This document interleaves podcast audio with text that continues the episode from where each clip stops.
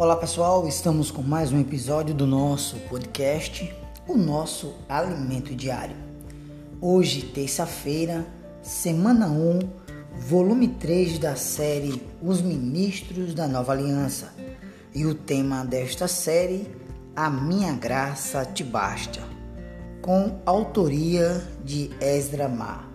E a narração fica comigo, Dilson Pereira, com a função de transmitir ao seu coração uma palavra de fé, esperança e salvação. Nossa leitura bíblica de hoje, Oséias, capítulo 4, versículo 6. 1 Corinto, capítulo 8, versículo 1. Colossenses, capítulo 2, versículo 8. Apocalipse, capítulo 1, versículo 3. Nosso ler com oração de hoje, 2 Timóteo, capítulo 3, versículo 14 ao 15.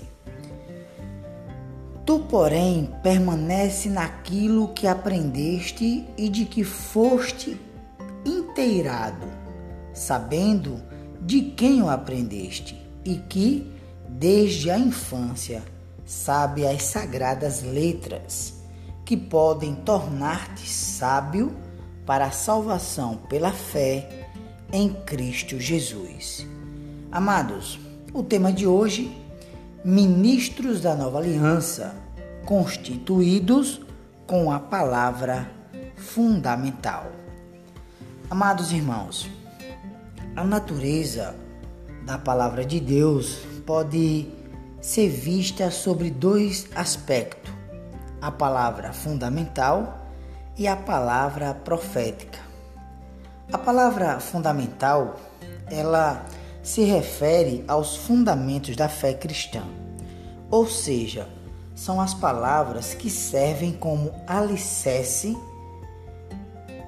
e são as verdades do evangelho, como exemplo: redenção, perdão, justificação, reconciliação, regeneração, santificação, renovação, transformação e glorificação. Queridos, são as verdades fundamentais. Portanto, como ministros da nova aliança, devemos conhecê-las e conhecê-las muito bem. Vamos ler Atos, capítulo 20, versículo 24. Ele diz assim: Em nada considero a vida preciosa para mim mesmo, contanto que complete a minha carreira e o ministério que recebi do Senhor Jesus para testemunhar o evangelho da graça de Deus. Amados, não nos basta saber o que é ministério. Precisamos, amados, enxergar que, assim como Paulo, recebemos um ministério que deve ser executado. Vemos que o apóstolo Paulo não considerava a sua vida preciosa para si mesmo, contanto que completasse duas coisas. Quais são elas? Primeira, a carreira, ou seja, a corrida. E em segundo lugar, o ministério que ele recebera do Senhor Jesus. O conteúdo desse ministério era o evangelho da graça de Deus, constituído da palavra fundamental. Portanto, eu e você, como ministros da nova aliança, não ministramos autoajuda ou filosofias. O conteúdo de nosso ministério deve ser a palavra de Deus. Por isso, queridos, precisamos conhecê-la. Eu quero aqui encorajar você a ler os livros que esta editora publica com todo um esmero, ou seja, uma dedicação. Leia os livros da nossa editora. Se você o fizer, com certeza você vai ter um, um excelente conteúdo e você nunca você vai descobrir que você não leu coisa igual. O Evangelho da graça de Deus, Apocalipse 1, versículo 3. Queridos, valorize sua vida e seu chamamento. Não basta saber o que é o ministério. Precisamos receber um ministério específico da parte do Senhor Jesus. O apóstolo Pedro, o apóstolo Paulo e o apóstolo João receberam do Senhor Jesus um ministério bem definido. Todos possuíam um conteúdo que vinha de revelação. O apóstolo Paulo, por exemplo, ele era alguém que estudava a palavra de Deus e que por isso pôde receber muitas revelações. Querido ouvinte, é disso que precisamos do conhecimento fundamental da palavra somada à revelação de Deus. Se tivermos esses dois itens, nossa vida será mudada. Se quisermos ser ministros da nova aliança, não podemos mais desperdiçar tempo. Devemos ser disciplinados e dedicar-nos ao estudo da palavra, ao estudar a Bíblia, seja por meio de livros ou indo ao CEAP. O que é um CEAP?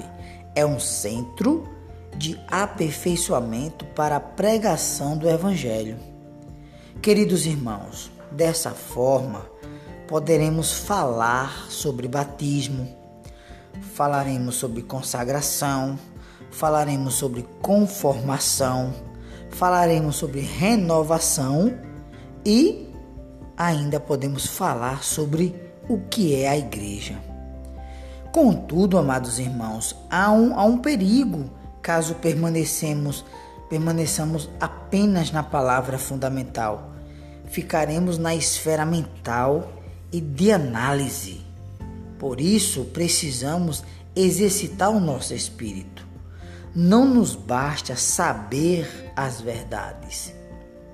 Se as soubermos usando apenas a mente, sem o exercício de nosso espírito, podemos tornar-nos orgulhosos. Sim, se o nosso se nós não exercitarmos o espírito, de fato nos tornaremos orgulhosos. Portanto, diante de tudo isso, temos de cuidar de quê? Cuidar para que se o conhecimento que adquirimos não seja apenas objetivo, mas seja o que? Subjetivo. Esse conhecimento aplicado em nosso dia a dia resultará em mudança em nosso viver. Assim, não mais mediremos ou condenaremos alguém, mas nossa vida e a daqueles que nos cercam serão mudadas. Louvado seja o Senhor. Queridos, que nos dediquemos a conhecer e a aplicar a palavra de Deus em, no, em toda nossa situação que vivenciamos. Louvado seja o Senhor. A pergunta de hoje é: o que é a palavra fundamental e como devemos usá-la? Um excelente desfrute, que Deus te abençoe.